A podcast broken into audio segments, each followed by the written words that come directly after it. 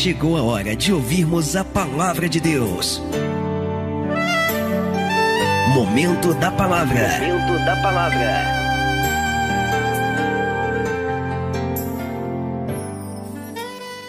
Provérbios capítulo 4, verso 23, a palavra de Deus nos diz: Sobretudo, sobre todas as coisas, sobre tudo que se deve guardar, guarda o teu, guarda o teu coração. Por quê?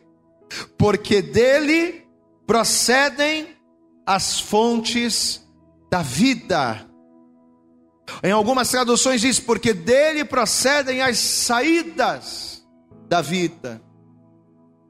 Muitas pessoas elas pedem a Deus, Deus guarda o meu coração para eu não me machucar. Deus guarda o meu coração para eu não me ferir com fulano, com ciclano, com beltrano, mas quando a palavra fala, fala de nós guardarmos o nosso coração, não é para que nós venhamos guardar o nosso coração das pessoas ou de coisas exteriores, não. A gente precisa guardar o nosso coração por nós mesmos. Amém, amados? Às vezes a gente pensa que o nosso coração é o nosso amigo, mas por ele ser enganoso, ele pode nos levar a fazer o que é mal, a nos prejudicar a nós mesmos. Por isso precisamos guardá-lo. Pastor, como é que eu guardo o meu coração?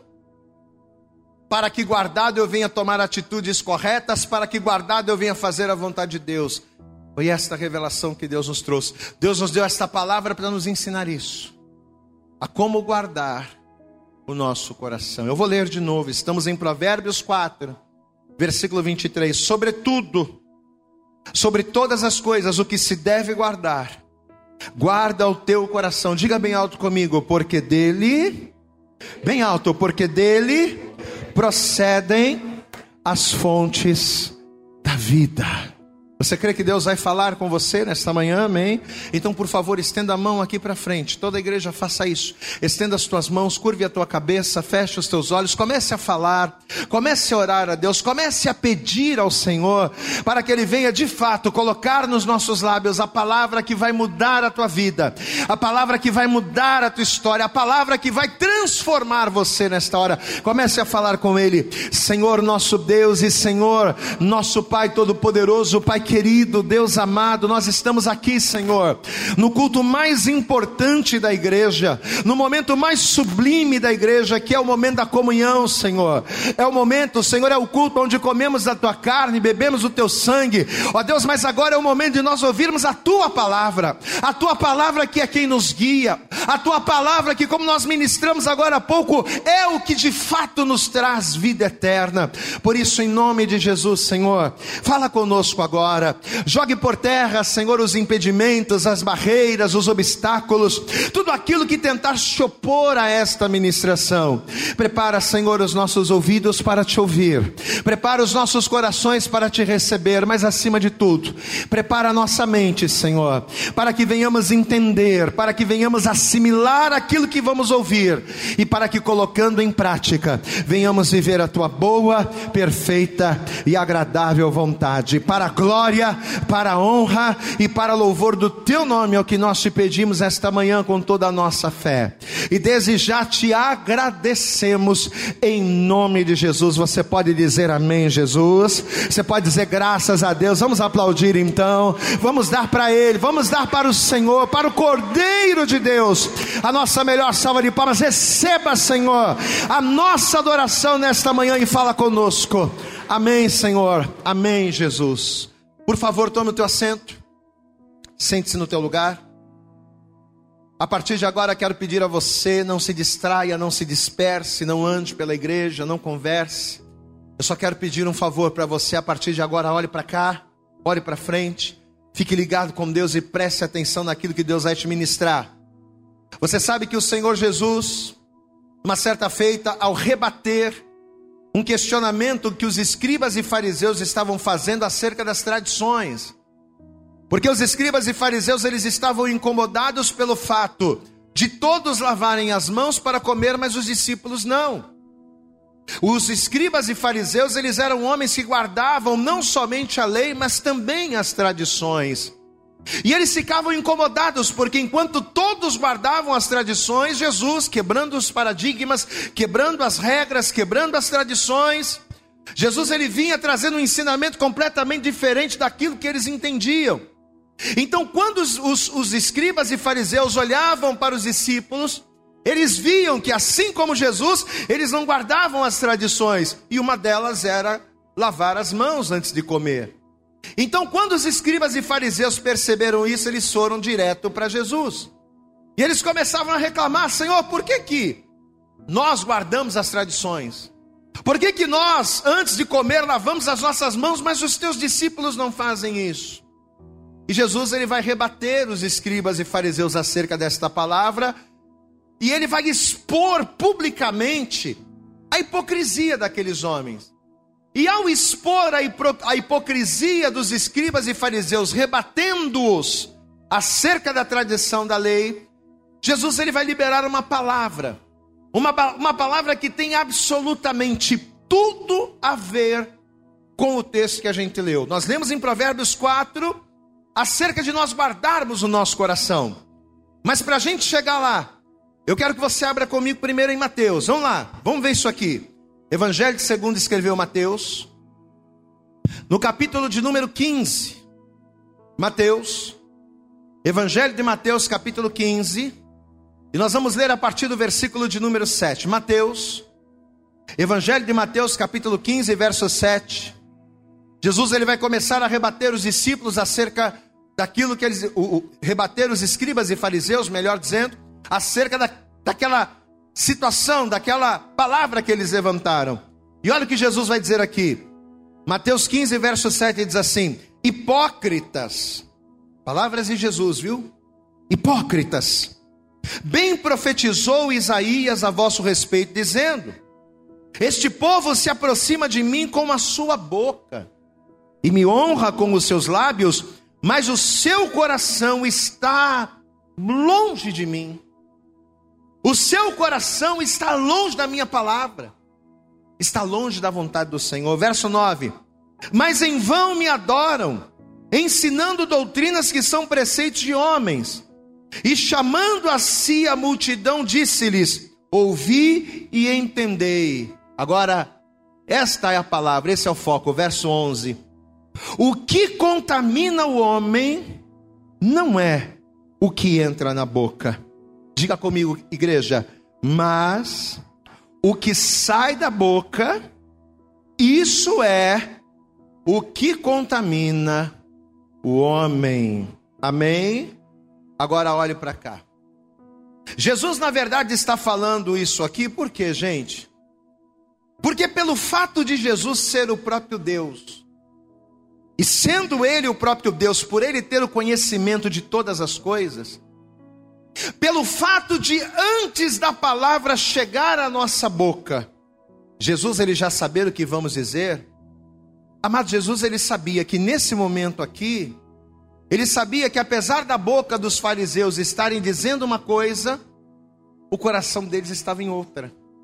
Eles estavam falando de tradição, eles estavam falando de letra, eles estavam falando de religiosidade, mas na verdade, eles estavam falando de algo que eles até poderiam praticar, mas de maneira hipócrita, porque eles não praticavam pela fé em Deus, mas eles praticavam para as pessoas verem. Jesus ele sabia que estes homens aqui, na verdade, eles defendiam as tradições para disfarçar, para ocultarem as suas reais intenções. E qual era a real intenção dos escribas e fariseus? Era mostrar-se para o povo como pessoas muito santas. Eles queriam passar uma imagem de homens santos, de homens quebrantados, por isso eles lavavam as mãos, por isso eles guardavam as tradições, por isso eles faziam tudo direitinho, mas o coração deles, aqui ó, no interior, aonde a palavra precisa ser gravada, aonde a fé precisa ser cultivada, o coração daqueles homens estava longe de, de, Deus e Jesus, por ser o próprio Deus, ele sabia disso. Jesus ele sabia que aqueles homens eles estavam fazendo tanta questão de falar das tradições, não porque aquilo fosse agradável a Deus, mas porque eles queriam transparecer algo, eles queriam parecer serem pessoas das quais na verdade não eram. Amado, entenda uma coisa, e eu quero que você preste atenção nisso. Quando a palavra de Deus ela diz lá em Provérbios, no capítulo 15, no versículo 3, que os olhos do Senhor estão sobre todos os lugares, quando a palavra de Deus ela nos diz essa verdade, esses lugares cujos olhos do Senhor estão, não são apenas lugares físicos. Né? Quando a gente vê na palavra, os olhos do Senhor estão em todos os lugares, os olhos do Senhor estão sobre toda a terra. O que, que a gente pensa? Que os olhos do Senhor estão em Bangu, em Campo Grande, em Amsterdã, né? Que os olhos do Senhor estão na. A gente pensa que os olhos do Senhor estão apenas em lugares, apenas em lugares onde os pés podem nos levar, mas não. Além de lugares físicos, os olhos do Senhor também penetram aonde só pensamentos e intenções podem chegar. Glória a Deus. Quando a Bíblia diz que os olhos do Senhor estão sobre a terra, eles não estão somente sobre lugares, mas eles estão também no interior dos homens. Aonde os olhos naturais não chegam, os olhos do Senhor estão. Aonde a nossa percepção não alcança, os olhos do Senhor enxergam. Mais do que ações, mais do que palavras que são levadas pelo vento, ou mais do que atitudes, os olhos do Senhor contemplam intenções. Diga comigo, os olhos do Senhor contemplam intenções. Ele sabe o porquê que você faz uma coisa ou o porquê que você deixa de fazer esta coisa. Ele sabe por que, que você vem na igreja, o que, que te motiva a estar na igreja, o que, que te motiva a buscar a Deus, o que, que te motiva a ouvir a palavra. Ele sabe o que está além do alcance das pessoas, ele sabe coisas que somente você sabe. Ele contempla as intenções. Mas pelo fato dos olhos do Senhor estarem sobre tudo, pelo fato dos caminhos de Deus, Isaías disse isso, pelo fato dos caminhos de Deus serem mais altos do que os nossos caminhos, Deus penetra o insondável, glória a Deus, amados. Deus ele penetra na mente, Deus ele enxerga além da aparência, ele enxerga a raiz dos propósitos. O que que move uma pessoa a fazer uma coisa? Deus enxerga, Deus enxerga a fonte das intenções. E é quando nós temos esse entendimento de que Deus contempla tudo, de que Deus enxerga tudo, é que a gente vai começar a entender o texto de Provérbios. Porque quando Jesus ele fala, aqui em Mateus 15, 11, que o que contamina o homem não é o que entra, porque os discípulos, os, os, fariseus, os escribas e fariseus estavam revoltados. Vem cá, por que, que eles não lavam as mãos antes de comer? Aí Jesus vai dizer: Mas você está preocupado com isso, rapaz? Você não devia estar preocupado em lavar as mãos antes de comer, sabe por quê? Porque o que contamina o homem não é o que entra, mas Jesus estava falando de algo espiritual. O que contamina o homem não é o que entra, mas o que contamina o homem é o que sai dele. Amado, quando Jesus ele libera essa palavra, o que, que Jesus estava querendo dizer com isso? Jesus ele estava mostrando para os escribas, para os fariseus e para cada um de nós que o verdadeiro mal não era comer sem lavar as mãos. O mal que mata pessoas, o mal que destrói casamentos, o mal que destrói relações, o mal que mata pessoas não é comer sem jogar água nas mãos, como eles estavam questionando Jesus, não. Mas o mal que mata de verdade o ser humano é ele permitir que as más intenções que brotam dentro dele saiam para fora. O que mata o homem é o homem permitir que a maldade do seu coração aflore em atitudes, em palavras, em posicionamentos que ferem os outros. Vocês estão tão preocupados porque os discípulos estão comendo sem lavar as mãos, achando que por eles não lavarem as mãos isso vai matar. Não, existe algo que mata muito mais do que comer sem lavar as mãos. Existe algo que mata muito mais do que obedecer uma tradição. Sabe o que, que mata muito mais do que lavar, do que comer sem lavar as mãos? É a mentira que antes de sair pela boca brota no interior. É o engano que antes de acontecer, de ser projetado, ele começa no interior. São os pecados, são as prostituições, são os adultérios, que ainda no interior do homem, que somente Deus ele pode sondar. Amados, olha como é sério. Apesar de simples e conhecida esta palavra, olha como é sério o que Jesus está falando aqui. Você quer ver uma coisa? Ah, aproveita que você está em Mateus, volta um pouquinho. Evangelho de Mateus, capítulo 5. Volta um pouquinho. Quando Jesus ele falou aqui acerca do adultério, olha o que diz aqui a palavra. Evangelho segundo escreveu Mateus capítulo 5. Se você encontrou, diga glória a Deus aí. Mateus capítulo 5, versículo 27. Olha o que Jesus ele vai dizer aqui. Mateus, Evangelho de Mateus capítulo 5, verso 27, ele diz assim: Ouviste o que foi dito aos antigos: Não cometerás adultério. O que, que foi dito? Você não pode adulterar. Não adulterarás, está na palavra, é lei. Agora olha o que Jesus vai dizer, verso 28. Eu, porém, vos digo que qualquer, preste atenção, igreja, qualquer que atentar numa mulher para cobiçar, vírgula, já em seu coração cometeu adultério com ela. Você entendeu o detalhe que mata? Quem está entendendo a palavra aqui, diga glória a Deus. Conseguiu pegar o detalhe? Amado Jesus aqui não está falando de prática. Jesus aqui não está falando de adultério, do camarada chegar, camarada casado, a mulher casada se deitar com outro homem. Jesus não está falando de prática, não. Jesus ele está falando de algo muito mais além, de algo pior ainda do que a prática. Jesus aqui está indo na fonte do problema, aonde nasce o problema. Ouviste o que foi dito aos antigos: não adulterarás. Mas é muito fácil você não adulterar, mas no teu coração, na tua mente, você ficar maquinando, você ficar pensando muita coisa errada. É muito fácil. Aos antigos foi dito: não adulterarás. Mas eis que vos digo: só de você pensar.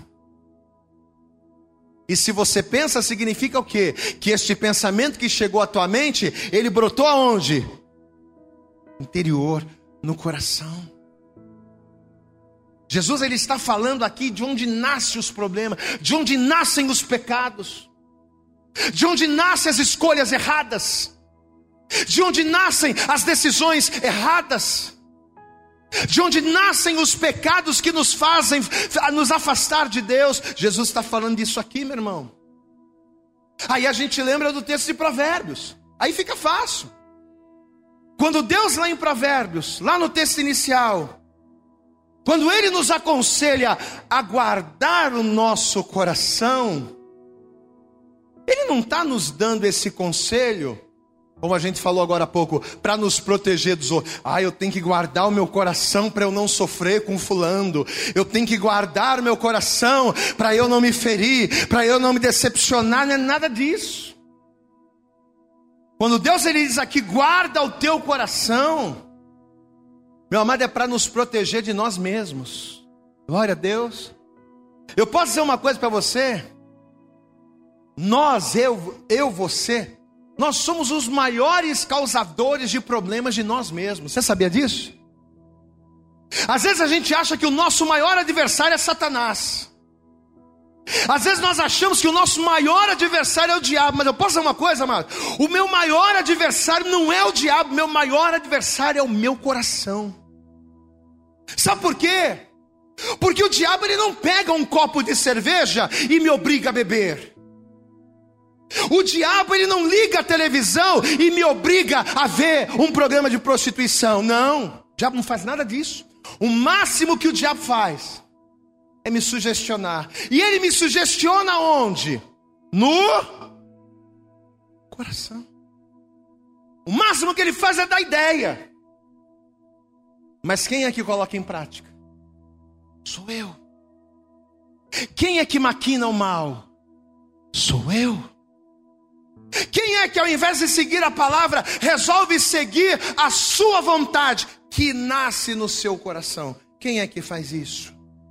Sou eu. Então, quando o Senhor diz aqui, em Provérbios 4, sobre tudo, você pode guardar o que você quiser, você pode proteger, você pode proteger o teu patrimônio, você pode proteger o teu dinheiro, você pode proteger a tua família, você pode guardar o que for, mas sobre tudo, a coisa mais importante a ser guardada, guarda o teu coração. Porque se o teu coração tiver guardado e a tua vida tiver na palavra, ninguém vai te segurar, ninguém vai te deter, você vai ser mais do que vencedor. Agora, meu irmão, agora, se você estiver na igreja, aos pés do Senhor, ouvindo a palavra, mas o teu coração não estiver guardado, você vai estar na igreja mentindo. Por que tem tanta gente que está dentro da igreja, mas é mentiroso? Por que, que tem tanta gente que está dentro da igreja, mas é adúltero? Pessoas dentro da igreja são adúlteras.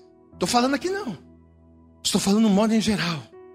Quantas pessoas que coloca aquele terno bonito, coloca aquela gravata bonita, coloca aquela Bíblia debaixo do braço, faz aquela impostação, oh, glória seja dada, mas é adúltero, bate na esposa em casa, xinga palavrão, faz tudo que não. Por que, que a gente tem tantas pessoas assim dentro da igreja? Porque fora da igreja é normal, mas dentro da igreja é normal. Por que, que a gente tem? Porque são pessoas que conhecem a palavra, são pessoas que conhecem a Jesus, mas que por não guardarem o seu coração, acabam permitindo que o que sai dele os levem, os leve para, para a morte.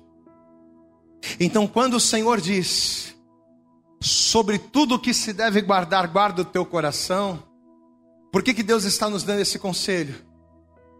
É para que nós venhamos estar protegidos de nós mesmos, é para proteger, ainda na fonte, de pecarmos contra Deus.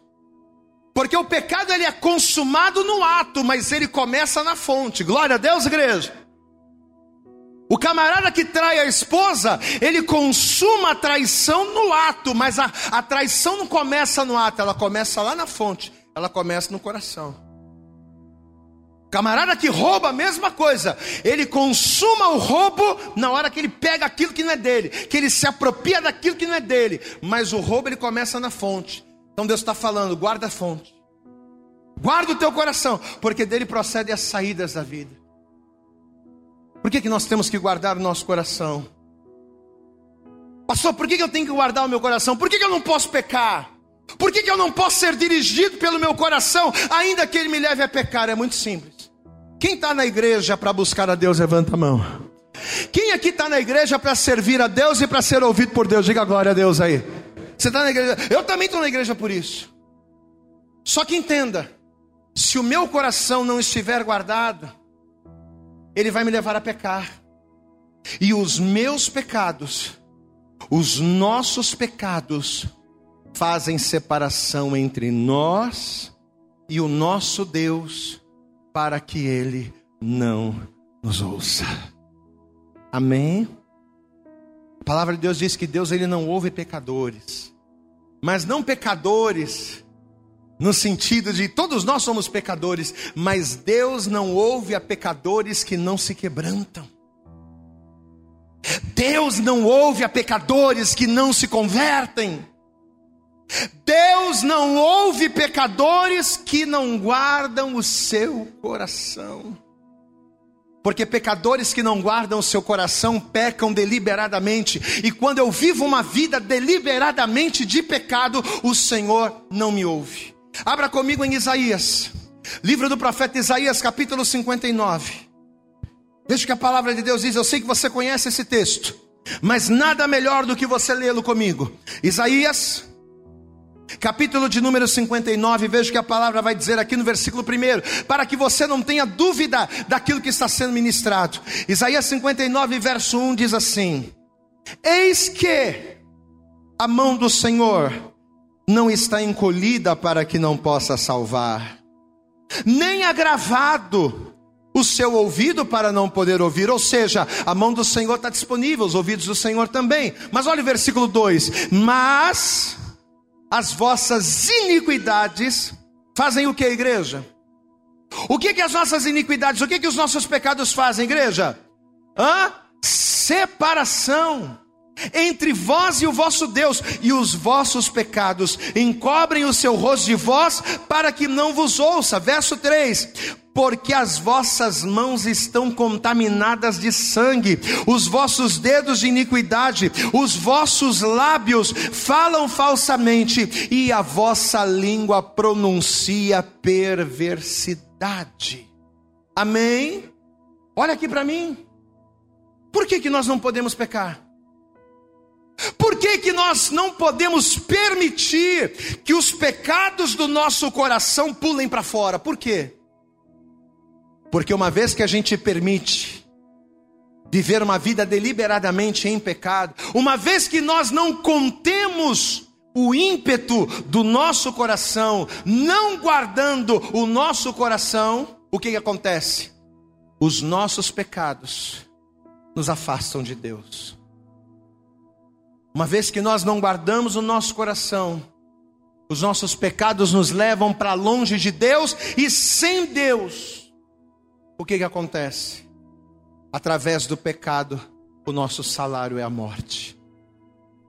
Estamos vivendo um período onde centenas e milhares e milhões de pessoas em todo o mundo estão clamando a Deus, porque estamos vivendo um mal incomum, uma doença que tem assolado as nações, que tem matado centenas, milhares, milhões de pessoas em redor do mundo, e no Brasil a coisa está muito séria. E o que mais a gente vê são pessoas no leito de hospital, com lágrimas nos olhos, dizendo: Senhor, me cura, Senhor, me salva, Senhor, faz, Senhor, acontece, e as pessoas clamam. Mas muitas dessas pessoas que clamam e pedem a Deus, a impressão que elas têm é que o Senhor não ouve. Por que, que isso acontece? Por que, que às vezes nós clamamos e a impressão que temos é de que não somos ouvidos? A culpa está nos nossos pecados.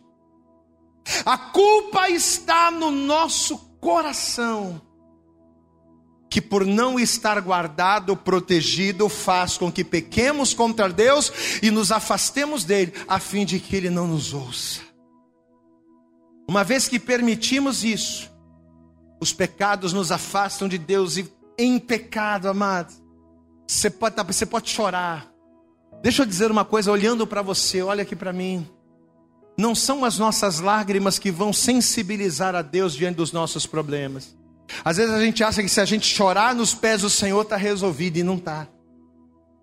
Às vezes a gente acha que basta abrir a boca, porque Jesus ele disse lá em Mateus: Pedi, dar-se-vos-á, então vou pedir, Deus vai me responder. Não. Você sabe o que, que sensibiliza o coração de Deus? É um pecador quebrantado na presença dEle. É um pecador que reconhece os seus pecados e diz: A partir de hoje eu não vou pecar contra Deus, porque eu quero ser santo, porque eu quero ser agradável a Ele. É quando nós agimos desta forma que os céus se abrem, o Senhor nos ouve e a glória dEle é manifesta em nossa vida. Aleluia! Você pode aplaudir bem forte ao Senhor, amado. Não são as nossas lágrimas Olhe para mim, não são as tuas lágrimas, as minhas lágrimas que vão sensibilizar a Deus, não. Mas é um coração quebrantado na vontade dEle. É eu chegar para Deus e dizer: Senhor, a partir de hoje eu não vou mentir mais.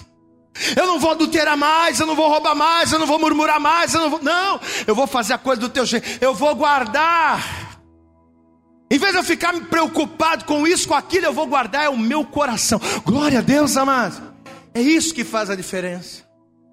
Deuteronômio capítulo 28, abra comigo lá.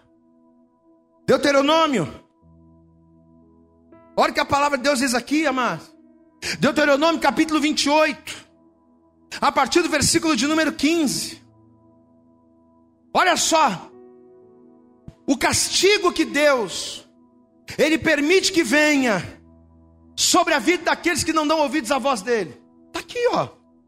Deuteronômio capítulo 28, versículo 15 diz assim: Será, porém, será, porém, que se não deres ouvidos à voz do Senhor teu Deus, para não cuidares em cumprir os teus mandamentos e os seus estatutos, que hoje te ordeno, então virão sobre ti todas essas maldições e te alcançarão. Aí começa uma lista de maldição. É Deus falando assim, ó, olha aqui para mim. É Deus falando assim, ó, se você não der ouvidos à minha palavra, se você não santificar a tua vida, se você não guardar, se você não guardar o teu, o teu coração de pecar contra mim, todas estas maldições virão sobre ti. Aí uma delas está aqui, ó, versículo de número, Deuteronômio 28, versículo 15, ou melhor, versículo 23, está aqui, ó, uma delas está aqui, ó. Os teus céus que estão sobre a, que estão sobre a cabeça serão que igreja? Serão de serão de bronze. O que, que significa um céu de bronze? O céu de bronze, imagine que a gente está aqui e de repente uma cobertura de bronze. O que, que, que significa isso? Que nada, da, nada do que está aqui sobe e nada do que está em cima desce. Glória a Deus, igreja. O que, que significa um céu de bronze? Olha aqui para mim. Céu de bronze significa bloqueio. Nada do que está aqui sobe, porque o céu está de bronze. E nada do que vem do céu desce sobre a vida daquele que não guarda a sua palavra, que não guarda o seu coração para não pecar contra Deus. Está aqui, ó. É Deus falando. Versículo 23. Os teus céus que estão sobre a cabeça serão bronze, e a terra que está debaixo de ti será de ferro. O que, que significa a terra, de, a terra que está debaixo dos nossos pés ser ferro? A gente vai jogar a semente, a semente não vai cair, porque a, a terra é de ferro. E consequentemente, a terra não vai produzir, porque a terra, porque o chão é de ferro. Aí a gente entende por que, que muitas pessoas clamam e não são ouvidas. Olha para mim. Por que, que tem muita gente que clama a Deus não é ouvido? Por que, que tem muita gente que clama a Deus e não é respondida? Porque o nosso coração, de onde procede o mal, não está guardado em Deus. Pastor, e como resolver isso? Porque a palavra de Deus, ela não só mostra o que está errado, mas além da palavra de Deus mostrar o que está errado, ela mostra como consertar. Pastor, eu já entendi que muitas coisas não acontecem na minha vida por eu não guardar meu coração. E aí o meu coração acaba me fazendo falar demais. O meu coração acaba me fazendo murmurar demais. O meu coração acaba me fazendo pensar o que eu não devo pensar, agir como eu não devo agir. Eu já entendi, pastor, que o meu coração precisa ser guardado. Mas como é que a gente guarda o nosso coração para não pecar contra Deus? Como é que a gente resolve isso? Aí a gente vai cair na história da Páscoa. Pode dar glória a Deus aí?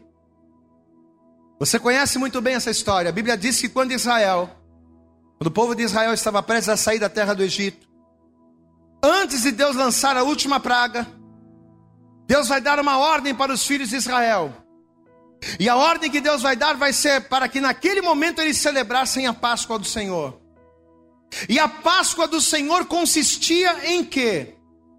Em que cada casa tomasse para si um cordeiro, que cada casa sacrificasse o cordeiro, e que cada, cada casa que sacrificasse o cordeiro comesse dessa carne, da carne desse cordeiro. Essa seria a celebração da Páscoa. Porém, o grande detalhe é que a fim de proteger os filhos de Israel da morte, o que que os filhos de Israel teriam que fazer? Além de matar o cordeiro, além de derramar o seu sangue e além de comer da carne, eles teriam que pegar o sangue desse cordeiro, amém? E eles deveriam marcar as suas casas. Porque a casa que tivesse a marca do sangue do cordeiro, o mal não entraria. Só que eles não teriam que marcar a casa inteira. Eles não teriam que marcar toda a casa, todos os cômodos, não. A ordem de Deus vai ser que eles marcassem apenas um lugar da casa. E qual seria o lugar da casa? O único lugar aonde a marca do sangue teria que ser colocada no lugar de acesso. Diga glória a Deus. No lugar de acesso. Na porta, nas vergas e nos umbrais da porta, do lugar de acesso desta casa. Vamos ver comigo Êxodo. Já estamos caminhando para o fim. Êxodo capítulo 12. Êxodo, capítulo de número 12. Aqui, ó. Êxodo, capítulo 12, versículo 7. Se você encontrou, diga glória a Deus aí. Êxodo, capítulo 12, verso 7 diz assim: presta atenção. E tomarão do sangue, e poluão, e poluão em ambas as ombreiras e na verga de onde, igreja? Da porta, nas casas em que o comerem. Diga glória a Deus. O que, que é a porta, como nós dissemos? É o lugar de acesso. Olha aqui para mim. Lembra do coração? Que, que o texto que a gente leu no início diz? Sobre tudo que se deve guardar, guarda o teu coração. Por quê? Porque dele procedem as saídas. É do coração que sai, é o acesso. Amados, aqui está a revelação da palavra. A casa dos filhos de Israel, que tivesse a sua porta, não apenas marcada, mas guardada pelo sangue do Cordeiro, esta casa não sofreria dano. Diga glória a Deus. A marca na porta era mais do que uma marca, era uma proteção, era guarda. A tua casa vai estar guardada. Vai estar guardada no sangue do Cordeiro. A casa que estivesse guardada no sangue do Cordeiro, esta casa não passaria pelo mal, estaria protegida. Amado, hoje é domingo de Páscoa. E todo mundo, quando fala de Páscoa, fala de coelhinho, fala de ovo de Páscoa, fala de chocolate. Hoje em dia, a Páscoa virou um negócio. Mas para mim, para você, para nós, que cremos na palavra de Deus, nós entendemos que o que aconteceu na Páscoa é a única forma que nós temos de guardar o nosso coração a fim de não pecarmos contra Deus. Diga glória a Deus. A pergunta que nós fizemos agora há pouco é: Pastor, então como é que a gente guarda o nosso coração para não pecar contra Deus? Da mesma forma que os filhos de Israel guardaram as suas casas para que o mal não entrasse guardando o nosso coração no sangue do cordeiro, não o cordeiro animal, não o cordeiro quadrúpede, mas o cordeiro filho de Deus que morreu, ressuscitou ao terceiro dia, subiu aos céus e está vivo para todos sempre. Você pode aplaudir bem forte a Jesus, meu amado. É quando guardamos o nosso coração no sangue do cordeiro. É quando guardamos o nosso coração no sangue do cordeiro é que nos livramos, é que impedimos que os males que trazem morte para casa, diga glória a Deus, porque Paulo diz que o salário do pecado é a morte, meu irmão. Não pensa você que você vai pecar, que você vai falar mal, que você vai murmurar, que você vai reclamar, que você vai fazer e que vai ficar tudo bem, não. O salário do pecado é a morte. O que, que o pecado traz para casa? Traz morte. O pecado traz morte para a casa que não está guardada no sangue do Cordeiro. Mas uma vez que eu guardo o meu coração no sangue do Cordeiro, uma vez que o meu coração está guardado, as saídas do meu coração estão fechadas, eu não vou pecar, eu vou glorificar. Eu não vou reclamar, eu não vou pecar, eu vou bendizer, eu vou reconhecer, eu vou me humilhar na presença do Senhor. 1 João, prometo, essa aqui é para finalizar mesmo. Primeira epístola de João, no capítulo de número 1. Na verdade, você já até pode se colocar de pé. Amém? Porque nós já vamos sinalizar nesse texto aqui. Pega a palavra. E de pé vamos ler esse texto. 1 João, no capítulo de número 1. Olha o que a palavra de Deus ela vai nos dizer aqui a partir do versículo 4. 1 João, capítulo 1, verso 4. Esta palavra é para mim, esta palavra é para você, esta palavra é para cada um de nós. Você encontrou, diga glória a Deus aí. 1 João capítulo 1, verso 4, ele diz assim: E estas coisas vos escrevemos para que o vosso gozo se cumpra. E esta é a mensagem que dele ouvimos e vos anunciamos: de que Deus é luz e não há nele trevas nenhuma.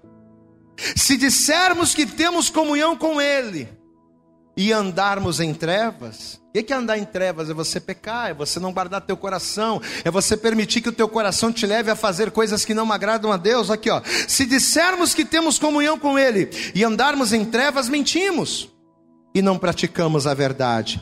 Agora olha o versículo 7, amados.